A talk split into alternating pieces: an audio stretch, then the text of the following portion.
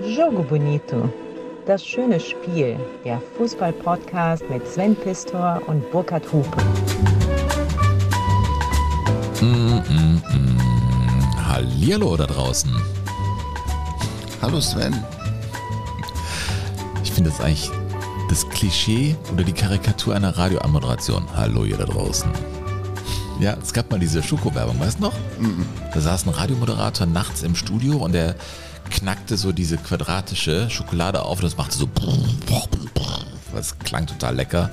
Und er sagte nur Hallo ihr da draußen. Ihr wisst nicht, was ich gerade esse. Es ist ein Sandwich à la Burkhardt. Vielen Dank, es war mal wieder ein Frühstück. Das ist ja ganz toll. Also kaum kommt man wieder zu dir, wird gefrühstückt und züchtig gelebt. Ja, es gibt eine liebevolle Vorbereitung unseres Treffens, wenn du zu mir kommst. Ja, es gab ja auch Kritik an meinem Gebaren irgendwie abends, ne, irgendwie dir zuzuprosten bei, bei äh, äh, Folgen. Und hast gesagt, ja, Sven, äh, die haben recht mit ihren Einwürfen. Ja, du hast eine, du hast eine Flasche Rioja verputzt und, In konntest, zwei Folgen aber. und konntest aber immer noch gerade sprechen. Das war das Verwunderliche. Also wenn du gelallt hättest, war alles in Ordnung gewesen. Ach so. Naja, also ich kann das ja irgendwo verstehen. Und auf der anderen Seite ist das ja hier unser Podcast, oder? Ist doch nach wie vor unser Podcast. Äh, Burkhard, ist das hier eigentlich unser Podcast? ja, es ist unser Podcast. Du weißt, was ich damit sagen will. Ja, ich weiß. Wir sind hier nicht irgendwelchem PC-Kram ausgesetzt. Political Correctness. Aber ich finde, wir können den Alkohol einfach Alkohol sein lassen. Also dann stoße ich jetzt hier mit dem Traubensaft an, der noch Wein werden will. Ja? Beim Hupe. Ja. Der heißt dann Traube. Oh, warte mal. Naja, und- Vielleicht klingt es auch teuer, warte mal.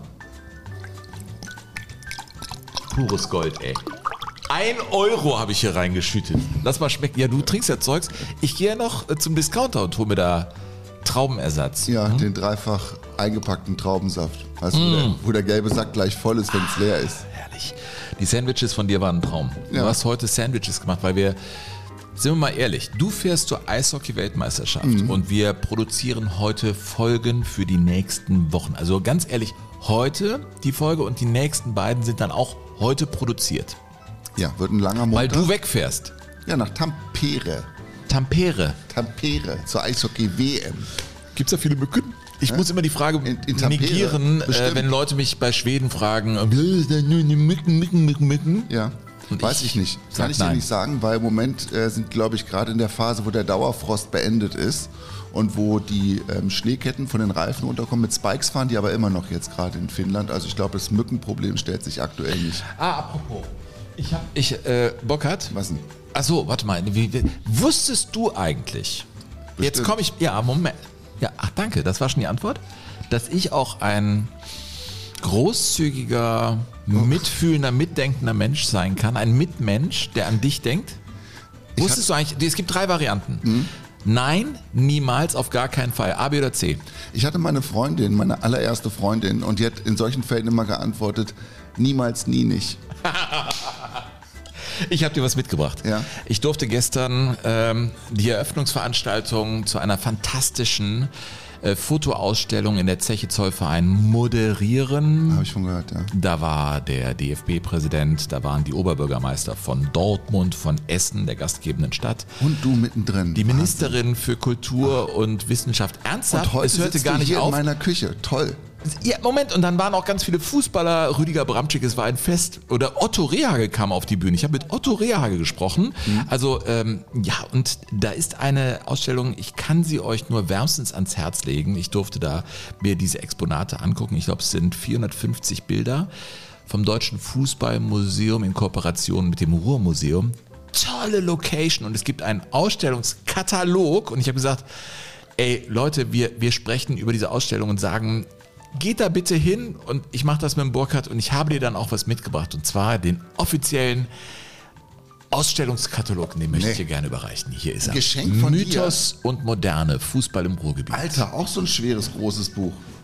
Toll, Fußball im Ruhrgebiet. Du bist doch Reporter, beschreib doch mal, was du deinem ersten Eindruck nachsiehst. Ja, auf dem Titel ein Foto, ein, Fo- das Foto eines äh, ganz in schwarz gekleideten Torhüters, der eine wunderbare Nummer 1 hinten auf dem Rücken trägt. Ich würde mal sagen, späte 50er, frühe 60er, wer es ist, kann ich so nicht erkennen. Bei einer Parade, die misslingt übrigens. Ja? Der Ball schlägt hinten Wer ein. ist denn der Torhüter, weißt du das? Nein. Weißt du auch nicht. Ich bin durch diese Ausstellung wirklich gerast. Ich werde mir auch Zeit nehmen. Ich habe nur eine halbe Stunde gehabt. Toll. Farbfotos, Schwarz-Weiß-Fotos, alle Jahrzehnte drin, großartig. Ja, und das Schöne ist, finde ich, also Fußball Hier mein Lieblingsstadion S vom SV Soding, die alte Glückaufkampfbahn, die gibt es ja gar nicht mehr. Da bin ich auch mal gewesen in Soding und bin mal auf den Spuren gewesen vom SV Soding. Großartig, ganz toll. Und weißt du, was fantastisch war? Da sang der äh, Ruhrkohlechor das Steigerlied am Anfang mit Grubenlampe und allem. Da waren über 600 Leute. Ich kriege eine Gänsehaut gerade, ehrlich gesagt. Und ich saß dann vor der Veranstaltung zusammen mit diesem Ruhrkohlechor da. Und dann war einer der Sänger, der hieß auch noch Andy Möller. Ernsthaft? Ja. Und der sagte, geil! Erkenschwick, uns ist der Aufstieg nicht mehr zu nehmen. Ich so, was ist mit dir los? Ja, der war Fan von Erkenschwick Ja. ne? und die gewannen gegen Emstetten mit 3 zu 0 und sind wohl uneinholbar. Und das ist dann Ruhrgebiet. Und der schickt mir dann, das zeigt mir Bilder von seinen Kumpels, die in Erkenschwick im Stadion stehen und halt dieses 3 zu 0 feiern. Und dann singt er im Ruhrkohlechor, da bei dieser Veranstaltung gepaart mit all diesen Bildern. Auch vor allem ist das so eine äh, soziokulturelle Reise ins Ruhrgebiet der 50er, 60er, 70er, aber natürlich auch 80er, 90er und auch der Neuzeit. Ich finde die so wichtig und umfassend und ich finde diesen Untertitel, also die heißt Fußball im Ruhrgebiet, äh, Mythos und Moderne, ich finde den so Ganz geschickt toll. gewählt, weil es darum geht, wo kommen wir eigentlich her? Was sind wir eigentlich? Wer sind wir eigentlich? Und was für Wege kann es geben in die Moderne? Und das ist ja keine ganz einfache Antwort. Aber diese Ausstellung, ich hole gerade ein bisschen aus, aber ich bin Merk ich, total ja. geflasht gewesen. Nein, ich ging da Ist ja rein. gut.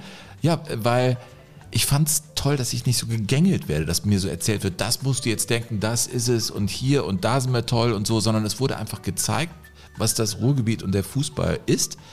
Und wie bei großartiger Musik konnte ich mein eigenes Leben, das ist ja beim Fußball ganz oft so, dass du dein eigenes Leben sozusagen da, da rein interpretieren kannst und deine ganz persönliche Sicht haben kannst. Und das ermöglicht mir die Ausstellung, diese Bilder. Es war fantastisch. Ich werde da mit meinen Kindern hinfahren. Ich, ich finde das so überragend. Allein schon diese Zeche Zollverein.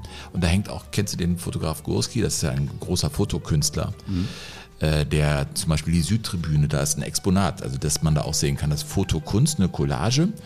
Ähm, das ist ganz, ganz toll. Oder so eine ähm, zwei Aufnahmen von der Schalker Arena von einem Fotokünstler und zwar eine Langzeitaufnahme auf einer ganz großen, ich bin kein Fotoexperte, aber ähm, auf, auf äh, Film und das war über ein ganzes Spiel belichtet. Man sieht gar nicht mehr die Spieler, man sieht gar nichts, man sieht nur Ordner, die lange gesessen haben. Ansonsten sieht man eigentlich nur den Rasen und die Arena und dadurch, dass das über das gesamte Spiel belichtet wurde, ist das ein Wahnsinnsbild, das man so eigentlich gar nicht haben kann in der Größe. Also es ist auch Kunst. Es ist toll. Ich bin vollkommen geflasht. Wir hängen euch den Link zu diesem zu dieser Ausstellung heute definitiv in die Show Notes. Geht da unbedingt hin, weil ihr, die ihr Jogo Bonito hört, werdet diese Ausstellung lieben und dankbar sein, dass ich euch den Tipp gegeben habe. Wirklich. Das ist ein wirklicher Wunsch, dass ihr da hingeht. Die ist wichtig, die Ausstellung. Weißt du eigentlich, wenn ich an das Ruhrgebiet denke, ne, dann meine erste Assoziation ist ja oft, dass das Ruhrgebiet geprägt ist oder was das Ruhrgebiet ausmacht, ist eigentlich eine Ansammlung von vielen kleinen Königreichen. Also jeder Verein ist ein kleines Königreich. Also auch jetzt nicht, das ist einfach, ähm, es ist klar zu definieren, wo das anfängt und wo das aufhört und wer da regiert und wer da herrscht und wer da hingehört und, und wer, wer zum Hofstaat gehört und wer welche Funktion hat an diesem Hofstaat. Und das mag ich total gerne, weil die sich natürlich schon auch ähneln, die einzelnen Königreiche, aber dann doch wieder ganz unterschiedlich sind. super Szene auf der Bühne. Das war ja ziemlich kompliziert für mich in der Moderation. Dann am Ende holte ich die ganzen Fußballer hoch. Also die Mannschaft vom VfL Bochum, als da waren Atalamek, Oh, äh, cool. Katze Zumdick, Hermann Gerland war da, äh, Fanny Heinemann, ne, die kamen dann hoch und dann kam die Schalker Fraktion, ne, unter anderem Ingo Anderbrügge oder Rüdiger Abramczyk und so, die haben ja Beef mit dem Abstiegskampf auch so ein bisschen, ne, und dann, während ich da mit irgendwem von Rot-Weiß Essen sprach über, da war ein Spieler, Ingo Pickenecker, den hat man vielleicht nicht mehr so richtig auf dem Zettel. den, das war so ein, so ein blonder Abwehrspieler. Super netter. Typ, der hat über Rot-Weiß Essen gesprochen und ich meine, die haben sich kaputt gelacht, die Leute, weil der als Spieler drei Lizenzentzüge erlebt hat. Zwei mit Rot-Weiß? Essen. Ja, also weißt du so, also das ist halt Ruhrgebiet, du lachst dich auch über sowas kaputt, ne? Ja.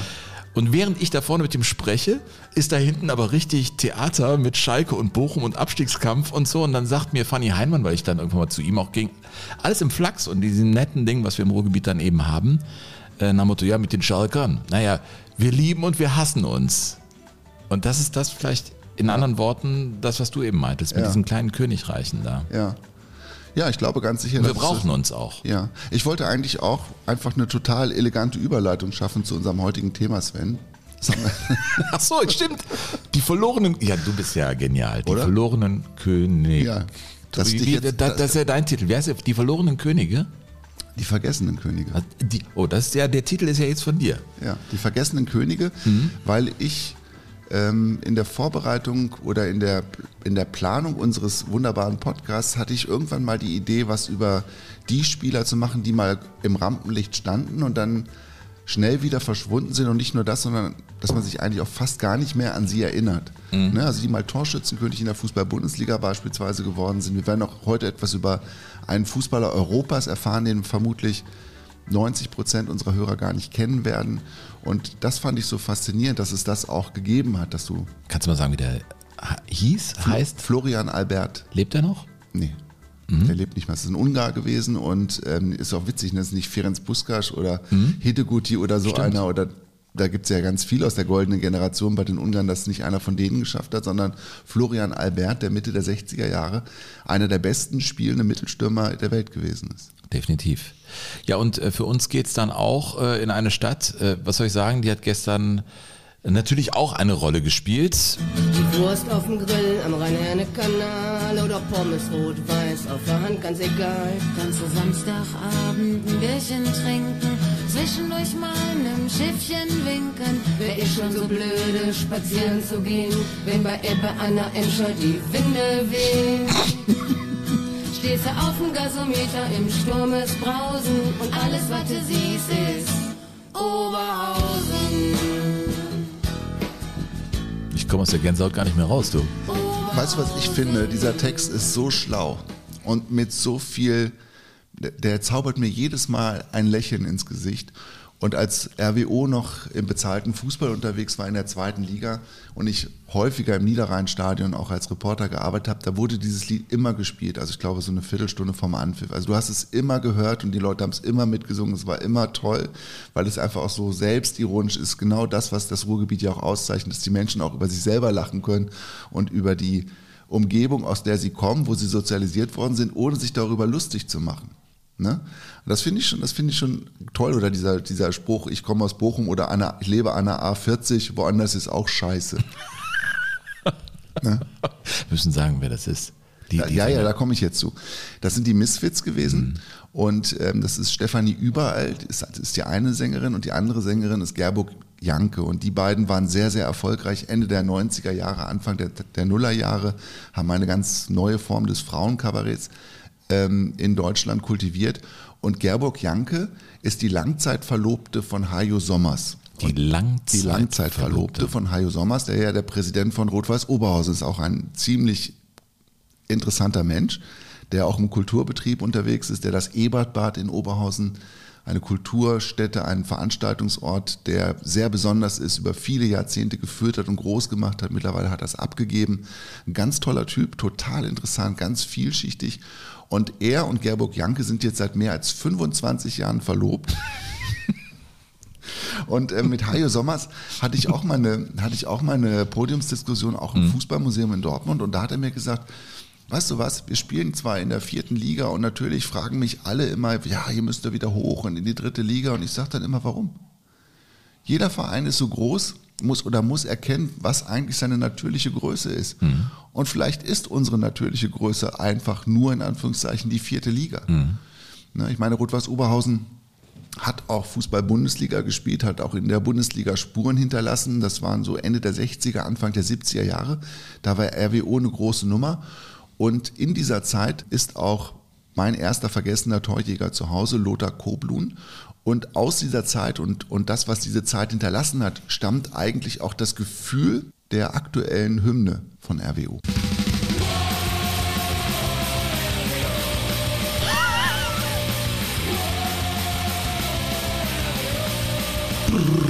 Double Bass. Spielen Sie heute auch noch im Stadion? Geil. Ja. Das ist geil. Also, w- Da bist du relativ schnell textsicher, Ja. muss man sagen. Und ähm, ja, also Anfang der 70er Jahre haben sie das natürlich so noch nicht gespielt, aber weil es eben die 70er Jahre gab, gibt es eben auch dieses Lied, das ist zumindest so meine inhaltliche Herleitung. Wir kommen auf Lothar Koblun zu sprechen. Der ist Torschützenkönig geworden in Ja. der ersten Fußball-Bundesliga Ja. und spielte für Rot-Weiß Oberhausen. So sieht das es ist ja aus. schon mal kurios genug. Wir werden noch einen Torschützenkönig der Münchner Löwen heute kennenlernen, aber Ja. jetzt mal Rot-Weiß Oberhausen. Das ist krass. Lothar Koblun, 43 geboren in Oberhausen, 2019 gestorben in Oberhausen. Also du weißt, wo der Mann herkam und wo er sich zu Hause fühlte. Und das Besondere war nicht nur die Tatsache, dass er Torschützenkönig geworden ist, sondern dass er Abwehrspieler war. Nee. 24 Tore hat er gemacht in der Saison 1970, 71 und das war ja die Saison, die dann letztendlich auch den Bundesliga-Skandal ausgelöst hat mit diesen Bestechungsgeschichten im Saisonfinish. Arminia Bielefeld, Oberhausen hat da auch leider eine große Rolle gespielt, Hertha BSC und Lothar Koblun hat sein letztes Tor im Auswärtsspiel bei Eintracht Braunschweig erzielt, sein 24. Treffer am 34. Spieltag und von diesem Spiel gibt es tatsächlich auch noch den Zusammenschnitt in der Sportschau. Oberhausen, keineswegs entmutigt, begann die zweite Spielhälfte sehr kampfbetont.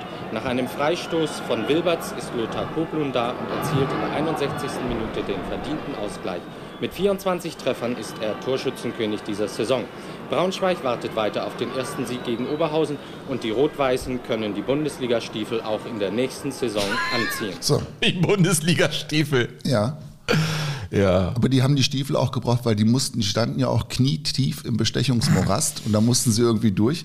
Und das war letztendlich auch das Problem für Lothar Koblun, denn der Kicker mit seinem damaligen Chefredakteur Heimann hat Der dreht doch immer den Scheinwerfer. Der drehte oder? den Scheinwerfer und der hat gesagt, wer weiß, wie viele Tore von diesen 24 davon überhaupt zustande gekommen wären, wenn es da nicht Bestechungsgelder gegeben hat. Ja, aber ich, ich, Entschuldigung, ich muss an einer Stelle rein inhaltlich mal nachfragen, mein lieber Burkhard. Du Ja. Mhm. sagst, der hat 24 Tore erzielt als Abwehrspieler. ja, ich kann dir sagen, warum er die erzählt Ja, hat. das ist nämlich, finde ich, also, weil das ist, Er hat das mal versucht zu erklären, der Lothar. Hat nämlich gesagt, wenn ich sehe, was unsere Stürmer oft zusammenspielen, dann hält mich nichts mehr. Dann muss ich vorne rein.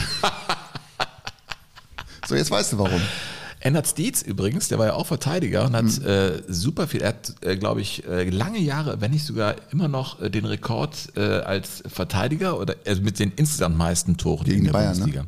Ja, sowieso, äh, Schrecken der Bayern, das war auch gestern mit dem auf der Bühne interessant. Aber das sagte der Goblun, also die, die spielen einen Kack davor und dann renne ich da mit. Ja, also bei allen Standards vorne drin und unglaublich kopfballstark war, aber gelernt ein klassischer Vierer. Also er war erster alles dann. Wie man es Eigentlich früher ja. sagte, ne? Eigentlich ja. Spielte zusammen mit seinem Bruder Friedhelm. Der spielte auch in der Bundesligamannschaft bei Geil. RWO und das waren zwar richtig harte Hunde. und äh, Lothar Koblun übrigens auch der erste Spieler, der in der Fußball-Bundesliga die richtige rote Karte gesehen hat. Also nach der Einführung Ach. der gelben und roten Karten war er der erste Spieler, der die rote Karte gesehen hat. Und zwar in einem Spiel beim ersten FC Kaiserslautern vom Schiedsrichter Dieter Heckeroth aus Frankfurt. Der hat nämlich einen Elfer gepfiffen gegen RWO. Der wurde dann von Otto Rehagel verwandelt zum 3 zu 1 auf dem Betzenberg am 10. Oktober 1970. Und der Lothar Koblun war über diesen Elfmeterpfiff so aufgebracht, dass er beim Anstoß immer noch hämisch geklatscht hat und so stand es nachher im Spielbericht des Schiedsrichters, unartikulierte Laute von sich gegeben hat. Im Spielbericht stand rote Karte wegen unartikulierter Laute des Spielers Koblun. Im Rückspiel, dann wurde er noch gesperrt, im Rückspiel dann aber gab es die späte Rache von Lothar Koblun, hat er beim 4 zu 2 Erfolg von RWO gegen den ersten FC Kaiserslautern drei Tore erzielt und zwei davon per Elfmeter. Das ist ja echt ein Ding, ey. Ja. Der hat auch mal in der Regionalliga einen Platzverweis kassiert. Und äh, sein Bruder schon vorher, der Friedhelm. Und dann kam der Lothar in die Kabine und der Friedhelm sah den Lothar kommen und sagte, und wie ist ausgegangen? Und dann hat er gesagt, kann ich dir nicht sagen, ich bin auch runtergeflogen. ja. Gerd Müller übrigens war darüber nicht so amused, dass jetzt ausgerechnet ein Verteidiger der beste Torschütze war 1970, 71. Der Lothar hat später mal gesagt, Gerd Müller hat mich angeguckt, als wie wenn ich alle Torhüter bestochen hätte. Als wie wenn.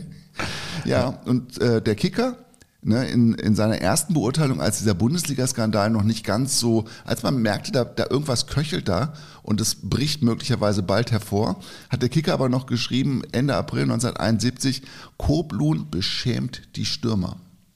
Und obwohl der Mann ja eigentlich ein sehr moderner Verteidiger dann war, der Lothar Koblun, hat er es genau auf wie viele Länderspiele gebracht? Null. Richtig. Er ist kein einziges Mal nominiert worden. Die Bayern-Vormacht, was die Defensive in der Nationalmannschaft mit Schwarzenbeck und Beckenbauer angeht, war einfach so überwältigend, dass er da keine Chance hatte. Und er ist bis 2015 war Lothar Koblun der einzige Torschützenkönig der Fußball-Bundesliga, der niemals ein Länderspiel gemacht hat. Dann kam Alex Meyer von Eintracht Frankfurt. Ach, ja. das ist ja auch interessant, ja. Alex Meyer, ne? das ist auch so ein Kandidat. Ne? Den, der ist eigentlich noch total präsent, Ja. aber dann eben auch nicht mehr. Stimmt, ja. Das ist so, äh, vergessene König, ich finde den Titel immer besser. Ja, kannst du mal Ich muss sehen. dich mal loben irgendwie. Ja, Hm? 317 Mal hat er für RWO seine Knochen hingehalten, 317 Spiele, 94 Tore erzielt, Mhm. der Lothar, und der musste insgesamt 37 Jahre warten, bis er seine Torjägerkanone vom Kicker endlich gekriegt hat. Warum das? Naja, weil der Heimann damals gesagt hat, wir wissen nicht, wie viele Tore davon regelkonform zustande gekommen sind, ohne irgendwelche Betrügereien. Und deshalb gibt es 1971 keine Torjägerkanone vom Kicker. Das, Und das hat man einfach über Jahrzehnte hinweg so stillschweigend ausgehalten. Der Lothar war darüber pottensauer, weil er völlig zu Recht gesagt hat, Leute, weist mir erstmal das Gegenteil nach. Meine Tore waren alle in Ordnung und ich will diese Kanone haben. ja, ich glaube auch ehrlich gesagt, wir leben in einem Rechtsstaat und die Total. Unschuldsvermutung Nein, ist ja das war einfach die Vorverurteilung durch den Kicker. Und ja, und der Kicker hat 37 Jahre gebraucht, um das zu reparieren. Und der Lothar ist dann aus nach seiner Karriere, weil und weil weil sein Verein sich nicht für ihn eingesetzt hat, ist er 25 Jahre lang aus Protest gegen seinen Verein und das Stillhalten gegenüber dem Kicker und dass er nicht keine Unterstützung gekriegt hat, ist er nicht mehr zum Niederrheinstadion gegangen. Dann hat er seinen Fischhändler in Oberhausen Stärkrade gefunden, aufgesucht und hat ihm von seinem Problem erzählt und von seinem Frust über den Kicker. Sein Fischhändler. Ja. Lothar Koblun hatte einen Essener Fischhändler, der regelmäßig auf dem Markt in Oberhausen Stärkrade verkaufte. Und der hatte samstags immer Brathering im Angebot und da ist der Lothar immer hin. Soweit folge ich dir, ja. Ja. Und der hatte wohl ziemlich gute Kontakte auch zur DFB oder zur Verbandsspitze in Nordrhein-Westfalen. Auf jeden Fall kannte der Fußballfunktionäre ein bisschen genauer, ein bisschen näher. Und dann hat der das in die Wege geleitet über den späteren Chefredakteur Rainer Holzschuh vom Kicker, dass das endlich repariert wird. Und dann hat Rainer Holzschuh dem Lothar Koblun geschrieben, lieber Lothar, was lange währt, wird endlich gut. Aber der Koblun war er so sauer, immer noch so sauer auf den Kicker, dass er die erste Übergabe einfach hat platzen lassen. Und dann zu seinem 65. Geburtstag hat es dann funktioniert. Ah, nee, das ist ja eine abgefahrene Geschichte. 37 Jahre hat er gewartet. Wahnsinn, ey. Lothar Koblun, was für eine Perle, die du wieder ausgebuddelt hast hier. Das ist super schön. Lothar Koblun, du weißt, ich komme auch zu einem, ich glaube, ähm, vergessenen König. Das ist Rudolf Brunnmeier, Rudi Brunnmeier. Oh ja, da freu, ich habe mich da, als ich wusste, du machst das mit Ja. dem Rudi, äh, habe ich mich total gefreut, weil ich glaube, dass das auch so eine, so ein, das ist so ein unentdeckter Schatz, den man da heben kann. Ja, und du hast auch schon mal, wir, wir haben in einer der Folgen, wir haben ja schon so oft über äh, die Münchner Löwen mal gesprochen und auch äh, Rudi Brunnenmeier gestreift und da hattest du schon so das Gefühl, ja, oh, da war aber auch der Alkohol und das Leben ist so aus den Fugen geraten, Ja. weil der Name ja so witzig ist, ne, mit Brunnenmeier und Bier, das ist ja alles so naheliegend und in der Tat, es nahm ein tragisches Ende. Äh, und wir haben mit über ihn auch gesprochen bei der äh, Europapokalfolge, Pokal- als die ne? Münchner Löwen äh, gegen West Ham United im Wembley Stadion verloren haben. Äh, können wir euch nur wärmstens empfehlen. Ähm, dass er da war, steht auch auf seinem Grabstein. Ne? Äh, er war auch, ja, er war auch mal Kapitän der Nationalmannschaft. Er hat nicht viele Länderspiele gehabt. Das ist ja mal das Schicksal auch von, von großartigen Spielern, die vielleicht noch größere Könige um sich herum haben. Und da war natürlich Gerd Müller einer, der ihn dann in den 60er Jahren irgendwann überholt hat. Aber das war nicht immer so. Also äh, Rudi Brunnmeier, Ikone von 1860 München. Und als es um die Qualifikation für die Bundesliga ging, gab es zum Beispiel mal das direkte Duell zwischen Gerd Müller und Rudi Brunnmeier und die Münchner Löwen setzten sich 3 zu 1 durch äh, gegen die Bayern äh, in der Saison 62, 63. Ähm, das war der 21. Spieltag schon. Das führte dann zur Qualifikation für die Bundesliga. Damit war der Weg geebnet. Und äh, da hatte er sozusagen ein erstes Duell äh, gegen Gerd Müller gewonnen. Und er hat ja echt eine erfolgreiche Zeit da gehabt äh, bei den Münchner Löwen, wurde Pokalsieger, deshalb spielte er auch im Europa Europapokal der Pokalsieger. Und der allergrößte Erfolg war natürlich die deutsche Meisterschaft in einem Heimspiel. Ich habe mal so eine, ich habe eine Fernsehzusammenfassung von damals mitgebracht. Äh, ich finde den Reporter relativ reduziert, muss ich sagen, auch inhaltlich. Aber trotzdem ist mal interessant. Warum guckst du mich dabei so an? Nein, nein, ich finde dich, nein, ich höre dich super gerne. Ernsthaft, wir kommen. Also das weißt du auch. Ähm, naja, aber der hat beschrieben, was da los war. Ausverkauftes Haus, keiner bekam mehr Tickets. Aber der damalige, äh, ich glaube, er war Bundeskanzler. Das war nach Adenauer schon klar. Heute hätte er kaum noch eine bekommen. Alle Kassen waren geschlossen, Plätze auf den Rängen nur noch über den Schwarzhandel zu erhalten. Als Bundeskanzler Erhard erschien, hatte alles Treiben ein Ende. Das große Spiel konnte beginnen. Ja, genau. Und so ging es dann los mit äh, Rudi Brunnenmeier. Äh, das war eine normale Saison. Es war das Heimspiel gegen den Hamburger Sportverein. Mhm. Und er war sehr, sehr maßgeblich, als es darum ging, äh, den Weg zum Sieg zu ebnen. Und jetzt achten Sie auf Rudi Brunnenmeier. Schuss abgefälscht und Tor.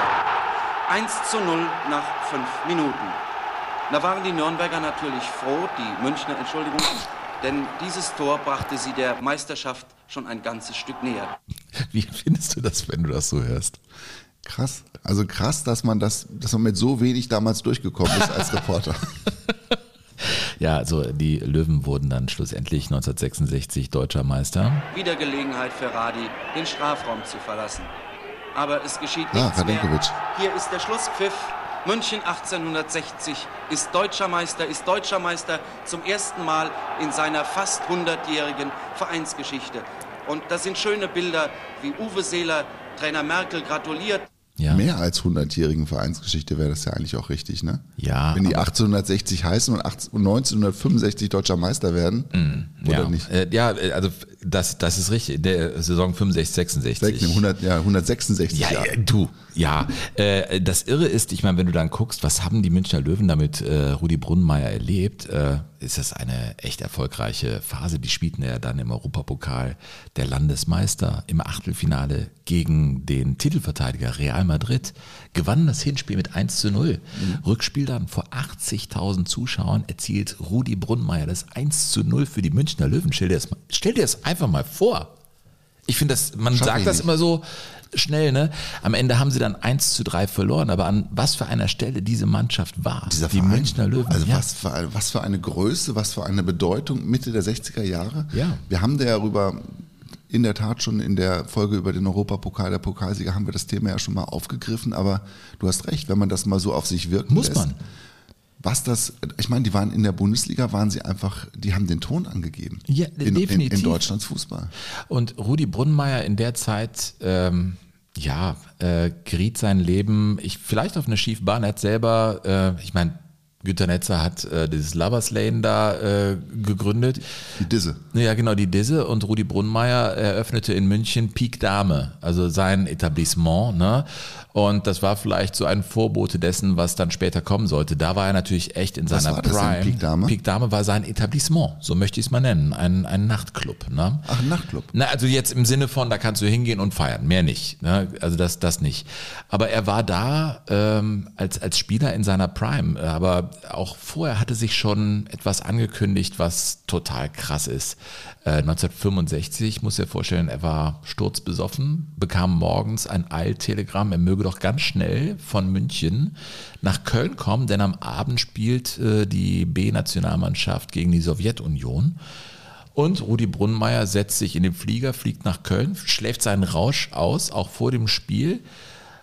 Und dann gewinnt Deutschland 3 zu 0 und zwei Tore hat Rudi Brunnenmeier erzielt. Ne? Und das ist natürlich ein riesiger Spagat äh, in diesem Leben. Auf der einen Seite hast du das und das kannst du auch und das ist eben der Platz in deinem Leben. Aber das andere sind eben auch die Dämonen, die an dir ziehen ne? und die dich dann auch in den Abgrund ziehen schlussendlich. Unsere Folge heißt ja Die vergessenen äh, Könige. Äh, ich muss auch sagen, in welcher Saison er Torschützenkönig wurde. Das war nicht die Meistersaison, das war die Saison 64, 65. Da schoss nämlich Rudi Brunnmeier 24 Tore und die Münchner Löwen wurden äh, Tabellenvierter. Mhm. Na, du hast gesagt, die waren immer äh, oben mit dabei. Ne? Äh, und es gibt gar nicht so viele Tondokumente. Ähm, vom Koblun haben wir gar keins eben gehört. Das, nee. äh, einige sind einfach nicht wirklich erfasst. Also genau. das ist, äh, da versuchen wir wirklich was für euch zu finden. Bei Rudi Brunnmeier habe ich mal so ein Interview gefunden, das er geführt hat. Der Interviewer stellt viel zu lange Fragen und Brunnmeier bestätigt nur, aber man, man hört ihn wenigstens mal. Das war so eine Reportage rund um die erfolgreichen Münchner Löwen. Dusel war mit dabei. Ja, es war schon Glück, das braucht man im entscheidenden vor allen Dingen. Äh, Rudi, meinen Sie nun aber nicht auch, dass mitunter gerade durch uns Journalisten der Torschütze ja. ein bisschen überbewertet wird. Ja, stimmt bestimmt. Ja. Eigentlich ist er doch nur... Ist ja ein Mannschaftsspiel und ich stehe wahrscheinlich immer im letzten Moment da und dann hau ich rein. Ja, das, ist, andere das ist ein bisschen tief gestapelt Ach, wieder. Aber es geht einfach nur, wenn sie alle zusammenpassen. Ja, ist nur ein und dann machen Sie das Tüpfelchen auf das I. Ist es so? Ja, ja, so ist Ja, es ist mal schön, den so zu hören. Ne? Ja.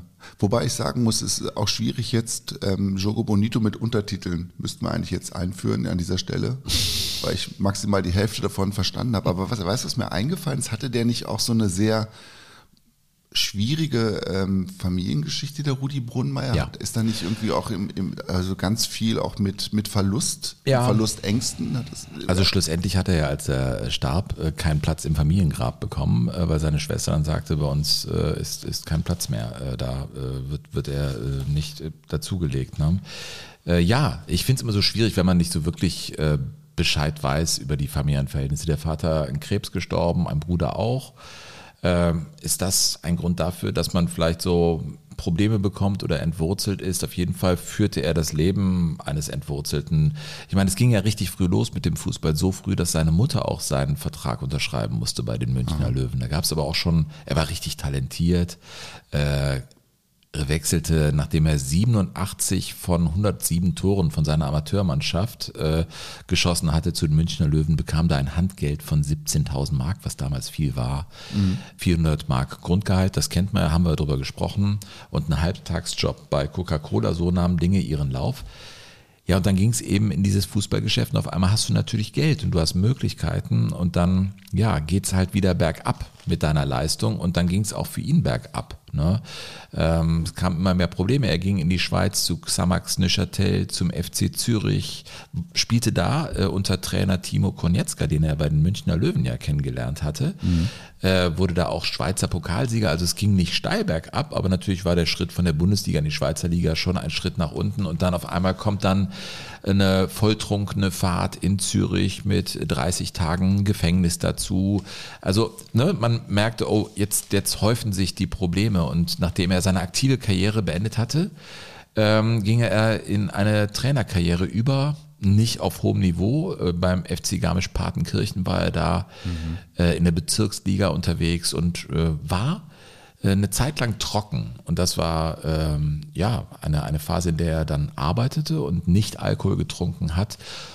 Und dann wurde er entlassen und dann hat er im O-Ton mal gesagt, ja, okay, ihr habt mich entlassen und jetzt trinke ich mich tot. Mhm. Ne? Ja, und äh, das, das hat er dann mehr oder weniger äh, umgesetzt, das muss man sagen. Er ist dann, Aber er ist auch an Krebs gestorben, ne? Am Ende. Er ist am Krebs gestorben. Er ist am Krebs und, und am Alkohol zugrunde äh, gegangen und äh, ja, ist dann auf dem Münchner Ostfriedhof beerdigt worden. Also mhm. es war kein Platz in seinem Familiengrab in Olching, sondern er liegt auf dem Münchner äh, Ostfriedhof und auf seinem Grabstein, ich hatte es am Anfang gesagt, steht äh, Kapitän der Fußballnationalmannschaft, Europacup-Finalist in Wembley und Torjäger der Münchner Löwen. Rudolf Brunnmeier. Ja. Vielleicht ein kleiner Exkurs noch zum Thema Alkohol, äh, weil bevor das hier in eine falsche, äh, falsche Richtung geht ähm, und, und, hier gesagt wird, ich gehe damit leichtfertig um mit diesem Thema, will ich nicht. Äh, denn Alkohol, du hast mal ein Feature darüber gemacht. Mhm. Flaschenpost aus der Bundesliga. Mhm. Und ähm, Max Merkel war natürlich auch der Psychologe mit dem Vorschlaghammer und das war eine andere Generation. Da wurde mit Alkohol auf eine Weise umgegangen. Es gab ja die Geschichte, von Max Merkel, der bei den Münchner Löwen ja. dann erzählt hat, okay, wir machen ein Trainingsspiel, äh, die Alkoholiker gegen die Anti-Alkoholiker. Und dann haben die Alkoholiker der Mannschaft 7 zu 1 gewonnen und dann sagte Max Merkel nur, ja, dann ist auf Zweiter. Eigentlich eine lustige Geschichte, ein guter Plot, aber die Aussage ist natürlich eine, also sie lässt einen so ein bisschen nachdenklich zurück, vor allem wenn man dann so ein Leben nachzeichnet von, von Rudolf Brunnenmeier. Ich finde, da gibt es keine einfachen Lösungen, da gibt es nur das, was auch immer in Alkoholwerbung auch betont wird, dass man bewusst äh, mit Alkohol umgehen sollte. Das wollte ich auch hier an dieser Stelle einfach mal sagen. In Jogo Bonito, Rudolf Brunnenmeier. Eine packende Lebensgeschichte. Ne? Lebte dann am Ende auf 35 Quadratmeter von 1300 D-Mark Stütze und bekam immer wieder Hilfe von Franz Beckenbauer. Echt? Ja, der hat ihn unterstützt. Wo, wie, er hat ja im Stillen viele unterstützt. Wollte ich an dieser Stelle auch mal sagen, weil mit Franz Beckenbauer, finde ich, in vielen Betrachtungen nicht fair umgegangen wird.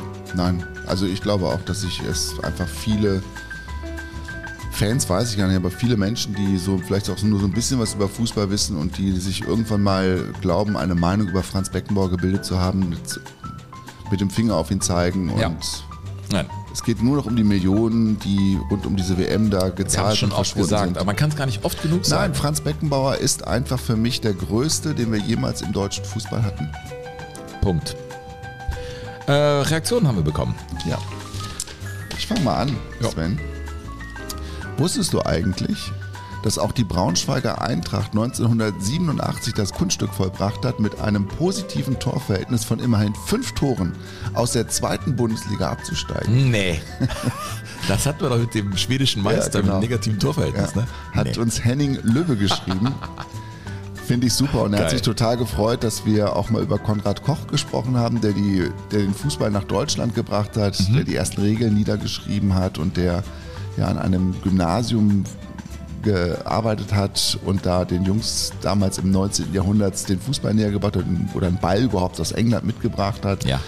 Er findet übrigens, dass dieser Film der ganz große Traum mit Daniel Brühl in der Hauptrolle ganz gelungen ist, aber auch ziemlich nach einem Standardschema inszeniert ist und da ja. würde ich ihm auch absolut recht geben. Ich finde es nach wie vor total schwierig, einen guten Fußballfilm zu machen. Ähm, aber nichtsdestotrotz finde ich es auch gut, dass es weiter versucht wird. Ja, weißt du, aber ich, ich finde dem, ja, natürlich sehr klischeebehaftet und folgt, äh, ist keine Überraschung drin, aber was Fußball war und wie damit umgegangen wurde. Mhm. Und also das, das fand ich, kam schon zum Ausdruck. Ja, es gab doch auch die, diese Serie die in England spielt, ne? Hieß nicht das, das große Spiel oder so über die Anfänge des Fußballs, mhm. als diese Gentlemen sich Ja, da das war Rosamunde Pilcher. Ja, das war, das, war, das war fürchterlich, da gehe ich ja mit. Und ich, ich kann die Kritik auch teilen bei dem Daniel Brühl-Film, mhm. aber ich fand äh, einfach diese Historien erzählen, dass man irgendwie über den Film darauf aufmerksam gemacht wird, dass es wohl so oder so ähnlich war, das fand ich schon ganz gelungen, muss ich sagen. Mhm. Mhm. Der Henning schreibt übrigens weiter, dass ihm die Schiri-Episode mit ähm, Rudi Glöckner im Zentrum ziemlich gut gefallen hat. Es sei ein reines Vergnügen gewesen und als Eintracht Braunschweig-Fan hat er selbstverständlich 19,67 Euro überwiesen, weil Eintracht Braunschweig ja 1967 deutscher Meister geworden ist. Wie gut, dass wir das äh, unserem IT-Helfer Martin erzählt haben. Hey, schließt das mal auf. So könnt ihr wirklich, weil das machen jetzt viele, nicht, dass es zu viele machen. Also nicht falsch verstehen, liebe Leute. Wir rufen euch auf, aktiv euch zu beteiligen am Club de Jugadores. Ihr könnt auch eins und eins in den Shownotes zusammenzählen, wie viel da irgendwie ja. rumkommt. Alle Namen derer, die spenden, werden nämlich namentlich aufgeführt. Das sind mal 20, mal 40 oder ich weiß nicht was. 40 auch schon mal? Nein, aber wir haben im Monat, können wir einfach sagen, wie es ist, 35.000 äh, Streams. Und das ist natürlich so ein Mischungsfeld, wo ich denke, Leute, kommt in den Club de Jugadores, unterstützt uns. Und deswegen noch, geht. Da ist noch Platz. Da ist noch Platz nach oben. Ne? Mal findet ihr alles in den Shownotes. So, ähm, Otti schreibt uns aber aus dem Sauerland äh, von Hüsten 09. Wer kennt diesen Verein nicht? Das ist ja logisch. Näher im Hüsten. Du tust immer so wissend, ja, ey. Ich bin auch wissend. Ich bin auch wissend. Ja, nie, eine Hupe, ich weiß alles. Ihr Lieben, ich höre gerade wie jeden Dienstag euren wunderbaren Podcast Jogo Bonito und bin wie immer angetan, außer wenn Österreicher und Schweizer singen. Das ist dann immer grenzwertig. Dienstags Jogo Bonito, Donnerstags einfach Fußball perfekte Wochenteiler. Ich wollte einfach nur mal kurz Danke sagen. Ihr seid ein Gewinn, wenn auch total bekloppt. Ich bin heute übrigens dem Club des Jugadores beigetreten, obwohl ich mir das eigentlich echt nicht leisten kann. Otti, herzlichen Dank. Super. Ähm, das ist äh, genauer äh, der Thomas äh, Ottensmann und er hat uns aus Arnsberg-Hüsten geschrieben. Burkhard weiß es natürlich. Sehr schön. Und hier ist noch eine von Forza Norbert. Äh, Norbert gekommen. Er ist nicht Forza Norbert. Ich bin so blöd, ey. Naja, er schreibt auf jeden Fall. Moin, keine, ihr beiden. Keine Widerrede von mir. Einfach weiter so. Immer weiter als FC St. Pauli-Fan. Seit 40 Jahren Stadiongänger und Anhänger vom Oldschool-Fußball freue ich mich jede Woche auf euren Podcast. Eine kleine Spende folgt. Super. Äh, danke, Norbert. Warum schreibt der Forza als Pauli-Fan? Ich bringe manchmal Enden nicht zusammen. Musst du ja auch nicht. Nee, muss man auch nicht. Dem ist auch nicht zu erklären. Gut, aber trotzdem, danke Norbert. Ähm, haben wir es? Achso, ähm, wir gehen aber nochmal kurz auf die Shownotes äh, und zwar merken, ihr könnt uns schreiben an info at jogo-bonito.de. Ihr könnt euch beteiligen in den Club des Jugadores. Kommen weißt du, woran mich die Geste gerade erinnert hat? Ist mir scheißegal. An so, einen, an, so einen, an so einen kleinen Hund, der zum ersten Mal ins Wasser springt puh, puh, puh, und dann so versucht, nicht zu ertrinken. So, ich wollte ja nur mal, äh, weißt du, du bringst mich hier voll aus dem Konzept, Alter. Das ist meine Aufgabe. Äh, ich habe jetzt ein Bild gefunden. Das ist wir ja haben jetzt sowas, schon 41 Minuten. Bislang sind wir so eine Art NGO des Fußballs. Das ist oh, so, ja. Das ist gut. Ich habe es letztens, ja genau, ich habe gestern mit Leuten gesprochen, die so, ja, ey, hm, wir hören Jogo Bonito, geil, habe ich ja bei dieser Ausstellungseröffnung getroffen, die kam auf mich zu. Ach, da hat mir einer auch so einen Link äh, geschickt von, äh, von einer Dokumentation, wo der Meisel und der Zimmermann über die WM 54 reden. Das muss wohl total spannend sein. Mhm. Ich muss mir das noch angucken. Äh, ich hänge den Link auch äh, in die Show Notes. Das ist ja klar. Cool. Ähm, aber da habe ich gesagt, ja, wir sind sowas wie eine NGO äh, unter den Fußball-Podcasts. Viel Arbeit und wir machen es irgendwie, irgendwie, für die Sache an und für sich. Also seht das mal irgendwie als ähm, naja, äh, schon das, was es ist, wenn, wenn ihr Lust habt, das hier finanziell zu unterstützen. Das ist ein rhetorischer Tritt in den Arsch, kann man auch so sagen, Sven. Nein. Aber es gibt Menschen, die sich das wirklich nicht leisten können und die will ich überhaupt nicht in den Arsch treten. Nein. Aber wer sich das leisten kann, der sollte uns unterstützen.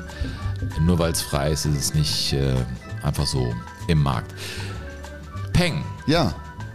Äh, haben wir alles gesagt? Nein, du wolltest noch, wolltest du nicht jetzt noch in dem Zusammenhang erzählen, dass wir auch ähm, nochmal zu sehen sind? Ach, natürlich, wo ich doch gerade in Essen war. wir beiden sind äh, definitiv in Essen am 22. August, ne?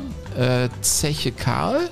Da habe ich auch den Veranstalter gestern getroffen, der freut sich. Wird ein wunderbarer, rauschender Abend im Biergarten. Hat er noch Karten oder muss er noch welche drucken? da, es gibt noch Karten und es wird ganz, ganz toll, weil wir werden Vollgas geben. Das ist äh, die Restart-Zeit, äh, wenn wir alle wieder aus dem Sommerurlaub zurückkommen und uns treffen und uns auf die Fußball-Bundesliga freuen und auf all das, was da in Essen passiert. Das wird ja dann die dritte Liga sein. Einen kleinen Schwerpunkt Essen sollten wir da schon einbauen. Ich habe auch Lust, mit den Leuten so ein bisschen zu quizzen. Ähm, also ich möchte daher, Opa Luschewskowski singen. Da traf ich noch einen, der hat gesagt, der hat unsere Folge gehört, wo das äh, äh der Opernsänger, dieses Opa Luschewskowski-Ding, mhm. äh, gesungen hat. Und er hat gesagt, ich habe eure Folge gehört, Jogo Bonito, bin gejoggt durch Essen, das war ein Essener, und ich habe geweint. Und dann wow. dachte ich mir, wow, okay, krieg ich, heute kriege ich eine Gänsehaut nach der anderen. Das macht ja, Du bist auch zu dünn angezogen. Also Tickets, den Link zur Show Jogo Bonito live on stage gibt es natürlich auch. Also die Shownotes platzen förmlich. Ja. So, äh, ich möchte an dieser Stelle darauf hinweisen, Sven, dass du mir ständig in den Ohren liegst, hm? dass wir bitte nie länger als 45 Minuten pro Folge mi, mi, mi, mi. Und jetzt sind wir denn? bei 44. So. Ja, wir, wir sind jetzt fertig, oder? Nein, nicht? wir haben die Hälfte jetzt etwa. Ach du Scheiße. So, also, äh, wir kommen zum, zum nächsten, ja, zum mhm. nächsten vergessenen König. Und jetzt komme ich zu meinem Fußballer Europas aus dem Jahr 1967. Florian Albert. Du hast ja eben schon gesagt, äh, dass du mit dem Namen nicht so viel anfangen kannst. Und ich glaube tatsächlich, dass es den meisten Fußballfans so geht. Und bevor ich überhaupt irgendwas über den erzähle, Lassen wir ihn kurz selbst zu Wort kommen, denn die BBC hat sich äh, sehr verdient gemacht um, um seine Geschichte und hat ihn zu Lebzeiten noch besucht und da hat er sich dann auch mal vorgestellt. Albert Florian vagyok, 75. My name is Florian Albert, and I was capped 75 times by the Hungarian national team. I played in the World Cups of 1962 and 66, and also in two European Championships. I played for Ferencváros and won Hungarian League four times. I was the league's top scorer on three occasions. Ja, Ferencváros Budapest, einer der größten Clubs des Landes, auch mit einer ganz wunderbaren Vereinshymne, die ich selbstverständlich auch mitgebracht habe.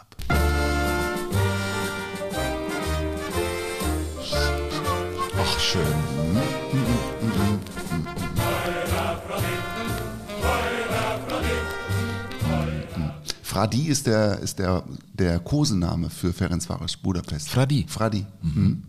Der, der, der Fanclub äh, oder die Fanclubs ähm, haben auch immer noch, tragen immer noch dieses Fradi-Banner. Die waren ja neulich auch bei äh, in der Bayer Arena, bei Bayern 04 Leverkusen. Im, Was ist in denn das Fradi-Banner? Dann ein Banner, wo Fradi draufsteht. Also wo, so. wo der, der Kosename steht im Prinzip für diesen Verein. Die sprechen ist das nicht irgendein Ritter, Fradi nee, oder sowas? Oder eine Burg Ahnung, oder so? Es ist einfach nur Fradi. Fradi. Okay. Kann ich dir nicht sagen, was das bedeutet. Na, schreibt Vielleicht weiß es jemand. Dafür brauchen wir euch. Ja, ja. Ja, kommt hundertprozentig. Ja, Info.chogo-bonito.de. Ja, weil ich werde jetzt äh, in einer der nächsten Folgen noch was über die Ungarn auch erzählen, 1954 mhm. im Endspiel gegen Deutschland. Und äh, da wird es auch die ein oder andere ungarische äh, Frage geben, die ich nicht klären konnte. Mhm. Das ist einfach so. Da stoße ich dann auch an meine. Das ist auch eine sehr komplizierte Sprache mit ganz komplizierten Buchstaben. Ja, mit der, du weißt ja, was die, die haben ja den gemeinsamen Wortstamm oder gemeinsamen Sprachstamm mit dem Finnischen. Mhm. Das, das Finnisch-Ugrische. Habe ich mal ein Semester studiert in Göttingen. Meine Mutter ist Schwedin, hat Sprachen studiert und hat mir das immer wieder erzählt. Auf Schwedisch. Weitermachen. Ja. Also Florian Albert, 1967 Europas Fußballer des Jahres und er hat sicherlich seinen Karrierehöhepunkt erlebt 1966 bei der WM in England, weil es da den Ungarn gelungen ist, in der Gruppenphase die Brasilianer rauszukicken. Es war die sogenannte Todesgruppe, da war auch noch Portugal dabei. Also das war echt hammerhart und die, die Ungarn haben das geschafft und Florian Albert als spielender Mittelstürmer, also der war wirklich nicht der Klassiker, der vorne drin wartete, sondern der war so wie der Hidegoti, der wandernde Mittelstürmer, der immer unterwegs gewesen, der die Räume gesucht hat, der sich fallen ließ ins Mittelfeld, der dann nach vorne ging. Unglaublich dynamischer Spieler, ganz stark im Dribbling, super Abschluss. Also wie der frühe Messi auch, oder? Ganz, was? ja, ein bisschen größer, ein bisschen robuster. Vielleicht Aber nicht, vielleicht da, wo er auftaucht dann. Ja, überall. vielleicht nicht ganz so flott und ähm, ich glaube auch nicht, nicht äh, so sehr auch mit dem Blick auf die Nebenleute ausgestattet wie Messi, weil das macht mhm. Messi ja aus, dass er einfach auch Dinge macht, die man gar nicht sieht, wenn man das, wenn man das im, im mhm. Stadion mitverfolgt. Und so war der, glaube ich, noch nicht, aber er war so dieser wandernde Mittelstürmer in der Tradition von Hidegoti und der hat die Engländer 66 in, in wirklich Ekstase versetzt im Stadion, auch die Reporter. Albert, Number 9. Oh, look at this player, he's a charmer. Ja, he's a charmer. Und in Everton, wo die Ungarn dann gegen Brasilien spielten, in diesem entscheidenden Gruppenspiel, da sind die Leute dann irgendwann, die sind gekommen, um Brasilien zu erleben als noch Weltmeister und auch dieses, dieses Gefühl, Jogo Bonito im Stadion zu haben. Und die sind dann während des Spiels auf die Seiten der Ungarn gewechselt mit fliegenden Fahnen, weil dieser Florian Albert so überragend gespielt hat und sie haben dann auch seinen Namen skandiert. Und das hört man im folgenden Tondokument. And Albert's coming back on. Albert's coming back on. And the Hungarians have only got to retain possession of the ball now and they've got two points neatly Two points doesn't tell the whole story. This has been a magnificent performance and wow. the crowd now chanting Albert, Albert. Ja. Albert, Albert, toll, ne? Ja, total. Die Brasilianer haben übrigens in dem Spiel auf Pelé schon verzichten müssen, der war da schon angeschlagen. Und man sprach nachher von einer ungarischen Samba, die die Zuschauer in Everton im Goodison Park, wo wir ja auch schon gewesen sind, ne? der Stadion hat sich, glaube ich, seitdem auch nicht sonderlich, die bauen neu in, ja, die bauen in neu. Everton. Mhm. Und äh, die sind dann im, im Viertelfinale gegen die Sowjets ausgeschieden, sonst hätten sie im Halbfinale gegen Deutschland gespielt, die Ungarn. 1962 übrigens bei der WM in Chile war der Albert auch schon dabei für Ungarn und war einer von insgesamt sechs Torschützenkönigen bei der WM 1962. Es gab sechs Spieler, die vier Tore erzielt hatten und das Los, nur das Los, entschied damals für Garincha. Da hat man die Vorlagen noch nicht dazugezählt und deshalb wird Garincha offiziell als Torschützenkönig. Obwohl es ein geteilter Platz war. Ja, sechsfach geteilt. Das ist ja irre. Ja, mit vier Treffern. Ja. Und man nannte ihn Shashar, den Kaiser. Ach. Albert, das ist sein, das ist sein äh, Rufname oder sein Spitzname gewesen oder sein Künstlername. 1965 hat er mit Ferenc Varos den äh, Messepokal gewonnen gegen Juventus Turin, hat dabei äh, unter anderem Rom, die AS Rom geschlagen, Athletic Bilbao, Manchester United und der war der Kopf und die Hoffnung natürlich für viele ungarische Fußballfans nach der sogenannten goldenen Mannschaft, also mhm. nach der Mannschaft, die es 54 dann ja nicht gepackt hat die Arancepat, so nennt man das auf Ungarisch, die, die goldene Generation. Und er hat aber diese Hoffnung auch nicht, nicht vollumfänglich erfüllen können, aber er hat nochmal dafür gesorgt, dass die Ungarn in diesen späten 60er Jahren nochmal so einen richtigen Hype erlebt haben und wird bis heute in, in, in Ungarn nach wie vor ähm, total verehrt. Also vor allen Dingen natürlich bei den Anhängern von Ferenc Varos. Schöne Geschichte, mhm. schöne Geschichte. Burkhard, ich habe ein ähm, kleines, kleines Rätsel mit dir vor. Oh. Ich bringe dir jetzt äh, gleich etwas zu gehören. Du musst mir sagen, um welchen Torschützenkönig der Bundesliga es da geht. Das sind ja heute die vergessenen Könige. Äh, hör mal hier, das war ein ziemlich entscheidendes Tor bei einer, das, das kann ich sagen, bei einer verpassten Meisterschaft der Schalker. Mal wieder verpassten Meisterschaft der Schalker. Okay. Hier ist die Atmosphäre. Und das Tor? Hm. Klingt nach Olympiastadion fast. Mhm. Setaki. Setaki? Das wird bei den Kölner Hallen oft gespielt. Nein, Bundesliga. Ach, Grieche. Bundesliga. Ach, hier der. Na, wie heißt er? Geckers. Theophanis Geckers. Jawohl, im Trikot des VfL Bochum. Damals gewannen ja die Bochumer mit, mit 2-1 gegen Schalke. Der hatte die beste Friese in der gesamten Fußball-Bundesliga. Der geilste Fokuhila. Oder? Ja, seit Gott die Erde erschaffen hat. Und Theophan ist der Name, heißt ja auch übersetzt, äh, Gott ist erschienen. Ja? Und Theophanis ist erschienen, wurde Torschützenkönig in der Saison 2006, 2007. 20 Mal traf er für den VfL Bochum. Und was waren das für Doppelpack-Arien äh, im Februar, März und April des Jahres 2007? Doppelpack gegen Bielefeld, gegen Dortmund hatte man gewonnen. Äh, und zwar äh, 2-0 gegen Leverkusen, seinen späteren Arbeitgeber. Und hier, wir hörten eben das Spiel gegen Schalke 04. Das war natürlich ein Drama für äh, Schalke 04 der VfB wurde Meister und nicht Schalke. Ja, und eben äh, dieser Theophanis Geckers wurde der dritte Torschützenkönig des VfL Bochum. Hast du sie drauf? Stefan Kunz auf ja. jeden Fall. Und dann gab es noch Thomas Christ Ah, Christiansen. Genau, dieser Däne. Thomas Christiansen ist auch cool, ne? Ja, also, den hätten ja. wir ja auch nehmen können. Ja, habe ich ein paar, paar Sachen zu ihm habe ich schon auch mitgebracht. Aber bei diesem Theophanis Geckers, ich finde es so kurios, der hat so lange in der Fußball-Bundesliga gespielt. Ich meine, das war einfach ein Striker, der hat vorne die Dinger gemacht. Das war, war einfach so ein, ja, so ein Torschützenkönig, wie Roy Mackay eigentlich. Der, nichts anderes macht er als Tore, sonst nix. So. Und so war ja auch Theophanis Geckers. Und er war jahrelang in Deutschland, sagte aber auch, Leute, weil der sprach echt kein Deutsch, ne? Ich werde nicht fürs Deutschreden bezahlt, sondern fürs Tore schießen. Übersetzt sagte er das, ne? Und selbst bei, bei so einem Ding, wo er mal vorgestellt wurde, zu, für den Verein sagte er nicht, ich bin Theophanis, sondern. Hallo, I'm Theophanis Geckers. Oder? Theophanis Geckers. Ich, ich fand den irgendwie abgefahren. Also das, das muss man wirklich sagen. Äh, und gefragt nach äh, dem Rezept, wie man eigentlich ein erfolgreicher Torschützenkönig werden kann, sagte er, und er betonte das auch, ich denke vor dem Tor nicht nach. Niemals. Das ist die Gabe, die mir Gott gegeben hat. Da kannst du mal drüber nachdenken. Ja, mache ich jetzt. Du denkst nicht nach und das ist die Gabe, die Gott dir gegeben hat. Theophanis Kickers. Das ich ist das, dialektisch. Äh, total. Ja, äh, sagte nicht auch, ich meine, der große Philosoph Thorsten Legert, äh, manchmal ist wenig immer viel?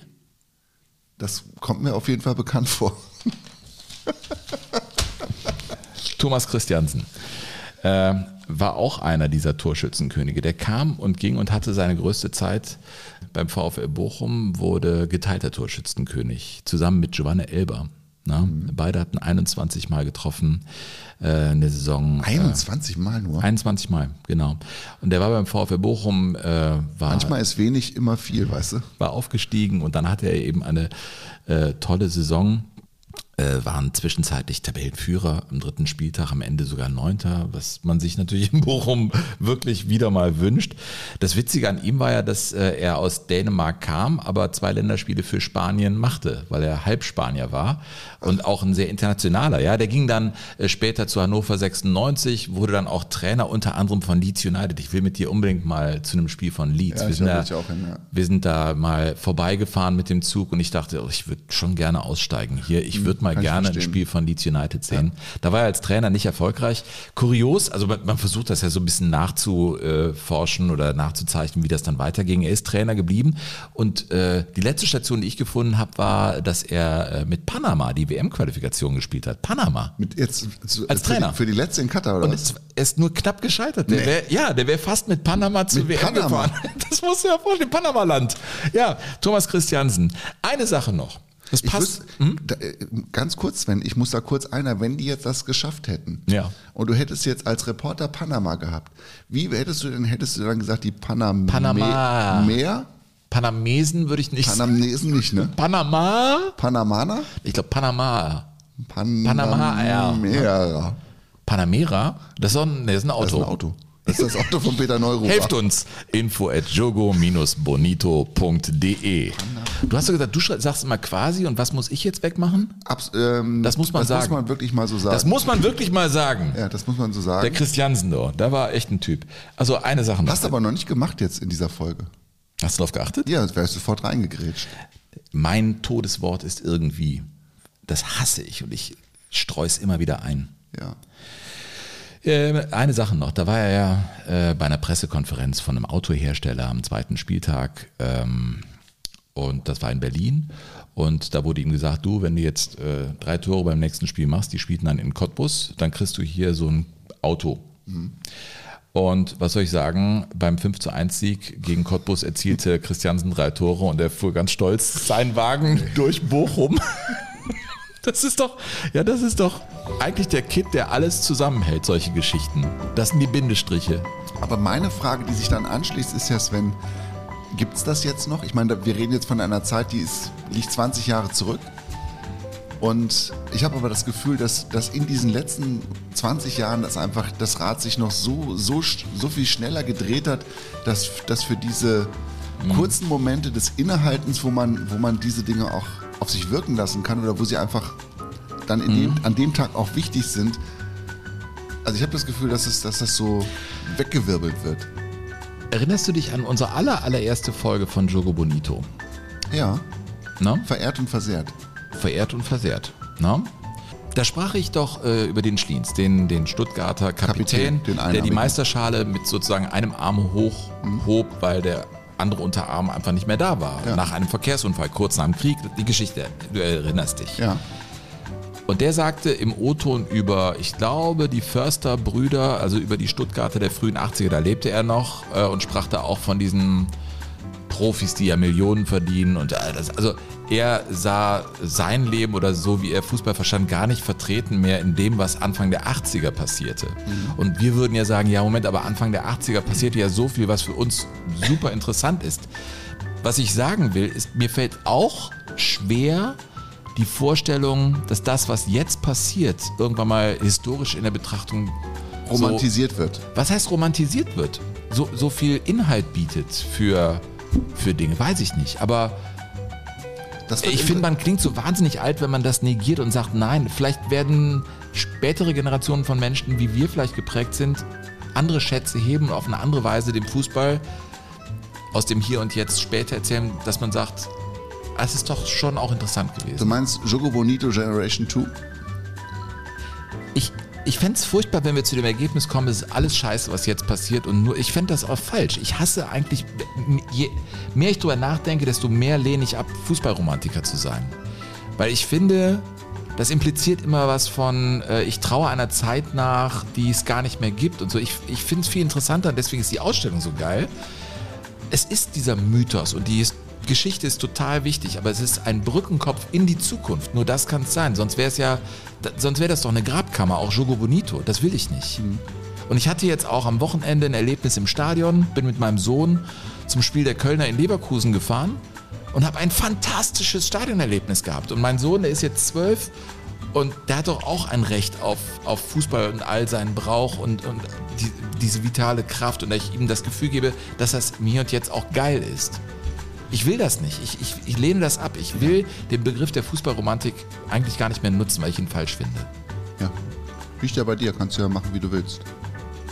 Kannst du denn meiner Argumentation folgen? Ja, ich würde das nicht so absolut sehen. Ne? Ich finde, dass, dass Romantik. Aber ich finde, dann ist irgendwann mal die Luke zu und jetzt passiert nichts mehr. Ja, aber Romantik steht ja auch dafür, dass man sich, und das ist ja auch ein Ziel dieses Podcasts, dass wir uns an so einem Lagerfeuer treffen und uns die Geschichten erzählen, die uns, die uns bewegen. Ja. Und dies, ja. das sind ja in der Regel sind das Geschichten, die nicht in der Jetztzeit spielen. Okay. Und der Freitagabend, von dem du jetzt gesprochen hast, von Leverkusen gegen den 1. FC Köln, kann ich komplett nachvollziehen. Ich saß im Stadion als Reporter und dachte auch, geil, wenn du jetzt Anhänger des 1. FC Köln wärst, dann hättest du einen wunderbaren Abend. Und so habe ich ein bisschen neidisch auf den, auf den Kölner Block geguckt und auf den Platz geguckt und dachte mir nur, geile Fans, geile Truppe. Wir saßen in der Nähe da, wo es dann am Ende auch sehr hell wurde ja. mit Leucht. Ja, aber also wer da jetzt irgendwie noch, aber natürlich wurden wieder alle Bengalos gezählt alle Raketen, also alles wurde wieder gezählt und dann gibt es ja diesen Strafenkatalog und für jedes Bengalo zahlst du die Summe X und für jedes Feuer zahlst du die Summe X. Das wird wieder Nein, sauteuer gewesen sein. Aber der Stamm der Kölner hat gefeiert. Das war gut. Der Stamm der Kölner, ja. Und dieser, weißt du, dieser eine Augenblick, wo dieser, wo dieser Rauch oder dieser Qualm aufsteigt aus der Kurve und sich mit dem, mit dem Sprühregen verbindet. Ich habe die und es eine, eine Suppe ergibt, die einfach so, wo du das Gefühl hast, du greifst rein und kannst auch was rausnehmen aus der Luft. Unbezahlbar. Ich habe auch die Augen meines Sohns gesehen, mhm. der das dann irgendwie mit seinen zwölf Jahren erlebt hat mit allen Facetten. Zwei Hubschrauber vorher ja. überm, überm äh, Stadion. Ich habe gesagt, ja, Alter, das müssen wir gucken, wie Warst wir hier du Alter gehen. zu deinem Sohn? Nein, aber so. Aber für ihn war das ein Erlebnis. Also das wird er nicht vergessen und ich auch nicht. Und am gleichen Abend gewinnt Schalke 3-2 in Mainz. Ich sitze auch noch und dann um uns herum nur Kölner und so, äh, Ticker und guck und, äh, und da steht 2-2. Ich sage, hm, blöd und so. Ich wünsche mir, dass Schalke die Klasse hält. Und auf einmal ein Gejohle, äh, 3-2, nee. Und so, dann ging er aus dem Stadion weg und das war dieses, dieses Fiebrige, weißt du, das war so ja. ein ein Wahnsinns-Fußballabend. Was da passierte, Schalke gewinnt 3-2 in fucking Mainz, also im Sinne von macht Riesenschritte im Keller und Köln gewinnt in Leverkusen, nachdem das Spiel verschoben wurde von den Sonntag auf den Freitag. Da kribbelt es ja sowieso am Rhein. Und dann so eine Nummer mit Davy Selke. Das, also jetzt, hier ist ja eine private äh, Zone. An dem Abend war einfach mal alles perfekt. Ja. Ja, ich kann das komplett nachvollziehen. Komplett. Vielleicht kriegst du so einen Abend auch nie wieder mit deinem Sohn zusammen im Stadion. Ja, war mega. Das, aber du hast ihn gehabt. Darum beneide ich dich ja. ein bisschen. Jung, du hast noch eine Geschichte ja. und dann machen wir die Luke zu. Wir haben schon wieder eine Stunde. Das ist geil. Das Vorhaben, komm, wir werden kompakter, kürzer. Nee, wir werden jetzt wöchentlich und genauso lang wie früher. Ja, ich möchte aber gerne noch über einen reden, Sven. Ähm, unter anderem deshalb, weil er für meinen und für deinen Verein gespielt hat. Mhm. Und weil der auch ähm, in deinem Stadion, aber noch als Spieler meines Vereins einen perfekten Abend als Fußballprofi erlebt hat. Und zwar im Trikot der deutschen Fußball- Nationalmannschaft. Ähm, eigentlich wollte ich dazu später kommen, aber wir, wir, hören uns jetzt erstmal an, wie das war 1984 im Oktober, als Uwe Rahn, um den es jetzt gehen soll, den semmelblonden Stürmer von Borussia Mönchengladbach. Ach, semmelblond, wie schön. Ja. Als er sein erstes Spiel für die deutsche Nationalmannschaft machte, als er eingewechselt wurde nach gut einer Stunde für einen gewissen Felix Magath. Uwe Rahn, 22 Jahre, kommt zu seinem ersten Länderspiel gekommen mit der Nummer 14 Uwe Rahn. So, jetzt wird er eingewechselt. Ah. Und jetzt macht er das Tor! Ich werde wahnsinnig. Das ist ja unglaublich. Erster Ballkontakt. Und da schießt er das Tor. Uwe Rahn. Ich glaube 16 Sekunden. Wahnsinn. Erste Ballberührung. Herbert Fassbender. Herbert Fassbender, Deutschland, das war ein wichtiges Spiel, Qualifikationsspiel gegen Schweden, gegen Thomas Ravelli im Tor der Schweden. Vom IFK Göteborg. Ja, 1 zu 0 war es 1 zu 0, 2-0 dann durch Kalle Rummenigge. Mhm. Ne, erstes WM-Qualifikationsspiel auch für Franz Beckenbauer als Teamchef der deutschen Nationalmannschaft. Und dann kommt Uwe Rahn und macht dieses Tor Steilpass und der hat dann einfach die Nerven und ist einfach auch technisch natürlich so gut gewesen und vor allem so schnell zu Fuß, dass er dieses Tor macht. Und äh, dieser Uwe Rahn, der in Mannheim geboren wurde, 1962 und der 1987, also drei Jahre später, dann allerdings erst Torschützenkönig wurde für Borussia Mönchengladbach mit 24 Treffern. Und was ich faszinierend finde oder kurios in der Rückschau war, dass Uwe Rahn genauso wie Lothar Koblen, von dem ich eben erzählt habe, auch die Torjägerkanone nicht gekriegt hat. Warum das denn? Ja, die Frage hat er sich auch gestellt. Warum habe ich diese Kanone eigentlich nicht gekriegt? Und dann ähm, gab es viele Jahre, ist das dann irgendwie so in Vergessenheit geraten, weil Uwe Rahn auch selbst dann in Vergessenheit geraten ist. Der ist dann komplett von der Bildfläche verschwunden, galt auch über viele Jahre als der verschollene Nationalspieler, weil es immer mal wieder einen Journalisten gab, der versucht hat, mit ihm Kontakt aufzunehmen und der hat das alles abgewiegelt. Und hat daraus eine Geschichte gemacht. Ja, ja, genau. Und hat Christian Hochstetter, sein, sein Buddy aus aktiver Zeit, äh, hat auch den Kontakt zu ihm verloren, hat das dann auch diesen Journalisten erzählt. Also man dachte irgendwie, Uwe Rahn, der ist jetzt in irgendeiner Sekte oder abgetaucht in irgendeinem indischen Ashram oder keine Ahnung was. Und der war einfach nur woanders. Also der war einfach nicht, der war einfach. Nee, im Ernst? Ja, der war einfach nicht verfügbar. Der, seine Karriere klang dann aus in, in, in Japan. Und dann hat er was gemacht. Er hat gesagt, jetzt ist meine Frau dran und die war Lehrerin und die hat internationale Schulen geleitet, unter anderem in Italien, in Japan und in äh, Frankreich und er ist immer mitgegangen und hat dann einfach cool. gesagt, okay, jetzt sind die Rollen getauscht, jetzt sagst du, wo unser Lebensmittelpunkt Mega. ist und jetzt geht es um deine Karriere. Das war das, das war das Geheimnis dahinter. Aber es scherte sich, es scherte sich niemand mehr um diese Torjägerkanone. Und als dann die Fohlenwelt in Mönchengladbach im neuen Borussia Park eingeweiht wurde oder eröffnet wurde, da kam dann dieses Thema wieder hoch und einer der Archivare von Borussia Mönchengladbach hat das dann angestoßen und dann kam der Kicker auch und kam aber auch in Erklärungsnöte und konnte nicht genau sagen, warum das eigentlich so war. Die eierten dann so rum bei der Überreichung dieser Torjäger. Und ja, letzter Spieltag, da war ja auch noch Fritz Walter und der hatte ja auch viele Tore geschossen und da mussten wir uns ja entscheiden, wo wir hingehen mit der Torjägerkanone. Ich hatte das immer so in Erinnerung, dass die am ersten Spieltag der darauffolgenden Saison verteilt wird oder äh, vergeben wird, die Kanone. Mhm. So ist das heute, glaube ich, ne? mhm. oder? Ja, ich meine auch. Nicht am letzten Spieltag. Ja, weil willst du machen? Am letzten also. Spieltag kannst du es ja nicht. Das, ja. War, das war auf jeden Fall eine ziemlich dürre. Statt dürre zu sagen, Aussage. wir haben es verkackt. Ja, ja, genau. Und Uwe Rahn hat sich dann äh, auch, naja, hat sich diplomatisch geäußert. Selbst der Kicker hat keine Ahnung, wie sowas passieren konnte. es gibt keine Unterlagen, es, es liegt nichts vor. Und der Kicker hat sich dann bereit erklärt, wir machen das jetzt genau an diesem Tag.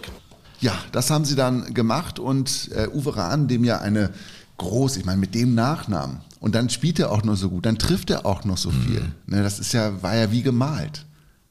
Und dann gibt es aber 1987 auch den Karriereknick im Sommer schon, nachdem er Tor, Torjäger Nummer 1 war in der Fußball-Bundesliga. Der PSW Eindhoven wollte ihn nämlich haben, wie übrigens auch Lothar Koblun. Ach. Ja, PSW Eindhoven wollte auch Lothar Koblun haben, aber der wollte nicht weg aus dem Pott. Mhm. Der hat es nur bis Wattenscheid geschafft dann. Mhm. Und ähm, ja, Uwe Rahn wollte auch weg und äh, die Gladbacher haben ihn nicht äh, zielen lassen. Und die, der PSV Eindhoven wollte ihn als Nachfolger für Ruth Gullit haben. Ach. Ja, und er wollte da auch hin. Aber Grassoff und Bayer und wie sie alle damals hießen, die bei Gladbach noch das Sagen hatten, haben gesagt, den lassen wir nicht gehen. Und gleichzeitig ist dann dem, in dem Sommer aber auch Jupp Heinkes aus Gladbach weg nach München gegangen und das war sein großer Entdecker, Förderer und auch sowas wie ein väterlicher Freund. Und dann hat er sich in Gladbach nicht mehr so zurechtgefunden. Und dann ist die Karriere auch mit vielen Verletzungen und vielen falschen Entscheidungen, was Vereine angeht. Ja, der hatte Verletzungspech, ne? Das sukzessive so einfach einen Bach runtergegangen, hat es dann mhm. insgesamt auch nur auf äh, 14 Länderspiele gebracht mhm. und hat dann noch in Köln gespielt, bei der Hertha, in Düsseldorf, in Frankfurt und ganz am Ende dann. Sag's ruhig, was für ein Abstieg, ne? von Gladbach nach Köln zu gehen und so. Hm. Ja, Danke Köln, Erzählung. Aber, ja, Köln, aber guck mal, Hertha kommt noch hinter immerhin, Köln, Düsseldorf, immerhin kommt Köln vor Hertha Frankfurt und noch Urawa Red Diamonds in. Sollen wir jetzt an dieser Stelle direkt aufhören? Wir können gleich aufhören. Ich habe aber noch ein Lied, Sven. Und zwar aus den 80ern, äh, in dem, wenn man da so anfängt rumzugraben, man stößt ja auch manchmal auf Dinge, die man gar nicht kennt, selbst als Gladbacher. Und ich bin auf Peter Orloff gestoßen. Peter Orloff? Peter Orloff, der ja vor kurzem nochmal äh, im Dschungelcamp unterwegs gewesen ist. Peter Orloff. Schlagersänger. Peter Orloff. Habe ich den nicht als klassischen Sänger auch äh, abgespeichert? Ja, aber du wirst, du hast, du hast garantiert auch das eine oder andere Lied hast du auch in deiner Playlist. Immer wenn ich Josie sehe, ah. ein Mädchen für immer. Das ist Peter Orloff. Cora, komm nach Haus. Ehrlich? Ja. Cora kommt nach Haus. Ja, und der hat Cora, komm nach Haus. Mm, mm, mm, nee, das habe ich nicht. Ja, Cora, komm nach Haus. Und äh, Peter Orloff hat Mitte der 80er Jahre auch ein, wie ich finde, sehr bedenkliches Lied gemacht über Borussia Mönchengladbach. Gladbach wird Meister. Was lachst du so schäbig? Hupe. In den 80ern war das noch eine Option. Wir sind auf Drogen. Lalalala. Okay, warte, wir nochmal. Ja! Der beste Gag heute. So. Hupe, das brauchst du mittlerweile so was, ne? sonst kommst du gar nicht mehr in Gang, ne? Komm jetzt alle hier in der Küche! Gladbach wird Meister, Gladbach so heißt er. Ja, was? Wer? Der Zweite wird, ist uns egal.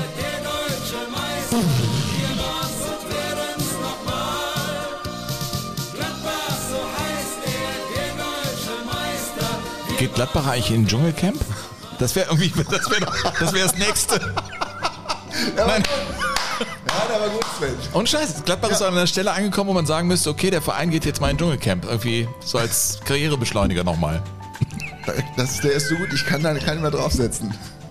Ich möchte aber ganz kurz noch erzählen, dass Peter Orloff, ja. das habe ich in dem Zuge herausgefunden, der Sohn ist von Peter Nikolajewitsch von Orloff. Mhm. Und der wiederum ist der Mitbegründer und jahrelange Leiter der Schwarzmeerkosaken. Also der hat dann auch eine klassische Ausbildung gekriegt. Die ja, Schwarzmeer die haben doch alle immer so sehr tiefe Ja, genau, ein großartiger Ivan Chor. Reprov hat mir gezeigt, Großartiger Chor. was Und Stimmen sind. der ähm, Peter Orloff hat dann auch äh, die Schwarzmeerkosaken irgendwann übernommen und ist jetzt auch der Leiter der Schwarzmeerkosaken. Peter Orloff. Und hat ein Lied über Gladbach gemacht. Die Schwarzmeerkosaken, lalala. Du, Junge, du hast mich hier richtig in Gang gebracht. Ja, ich kann das. Wir nehmen jetzt direkt die nächste Folge auf. Selbstverständlich. Und Die dann noch aber in eine. einer Woche erscheinen. Und dann erst. noch eine. Und dann, Und dann nee. noch eine. Und, und noch eine hauen wir raus, sag mal. Hupe wird mal. Das ist wie auf dem Fischmarkt in Hamburg. So, äh, bliebe noch zu sagen, dass wir eigentlich jetzt alles gesagt haben über unsere vergessenen Könige. Der nächste Titel entspringt meinem äh, Köpfchen. Und der da lautet Sag's. Die Mikronauten. Du schau mich nicht so fragend an. Ich glaube, ich dass war ja zwischen. Radionauten und Mikronauten, aber die Mikronauten, hast du gesagt, ist noch, der bringt es noch mehr auf den Punkt, der Titel. Ja, weil sie, finde ich, als Menschen hinter Mikrofon irgendwie auch nach den Sternen gegriffen haben in den ersten Jahren ihres Schaffens, etwas gemacht haben, was es bis dahin gar nicht gegeben hat. Genauso wie die Astronauten irgendwann ins Weltall geflogen sind, etwas gemacht haben, was es bis dahin noch gar In nicht gab. unerforschte Ja, und deshalb finde ich Mikronauten super. Bereiche. Also wir reden sind. über die Anfänge der Radioreportage und vor allen Dingen über das Endspiel von 1954 aus ganz vielen unterschiedlichen Perspektiven. Ich glaube, es wird eine hochinteressante Sendung. Super spannend. Was du da, ich weiß, was in etwa, was du da vorhast mit 54, das ist schon, äh, ich finde, ein Meisterwerk, weil ich es auch mal auf der Bühne irgendwo gesehen habe, was für Gedanken du dir da gemacht hast. Mega. Und ich habe es mit der ersten Übertragung des Spiels ähm, Preußen Münster gegen Arminia Bielefeld äh, zu tun. Es war Erste ein- Radioübertragung ja, vom Fußball. Erste Radioübertragung überhaupt. Da gab es einen Pionier, einen Radionauten, einen Mikronauten, Entschuldigung, Mikronauten. Und da kümmere ich mich eingehend drum. Ihr könnt euch freuen. Freuen auf äh, die Mikronauten. Zum Schluss noch der Hinweis, alles was ihr braucht, äh, findet ihr in den Show Notes. Den Link zu unserer Show in Essen. Äh, diverse Buchempfehlungen auch zur Ausstellung im Ruhrmuseum. Die geht bis Februar nächsten Jahres. Die ist also ganz lange angesetzt. Unbedingt hingehen, Leute. Und äh, wirklich Herzensangelegenheit. Äh, die NGO Jogo Bonito freut sich über Jugadores, die sich finanziell hier beteiligen, sodass wir uns ein kleines äh, Honorar für die Recherchen rausschälen können. Äh, es sind keine Reichtümer, aber es ist eine Herzensangelegenheit von uns. So bringen wir es immer wieder auf den Punkt. Ja. Steht in den Shownotes, PayPal, Kreditkarte oder IBAN. Gebt, was ihr geben könnt. Gerne auch in Summe des Gründungsjahres eures Vereins. So, äh, damit sagen Tschüss. Äh, Burkhard Hupe. Und Sven Pister. Jogo Bonito. Das schöne Spiel. Der Fußball-Podcast mit Sven Pistor und Burkhard Hupe.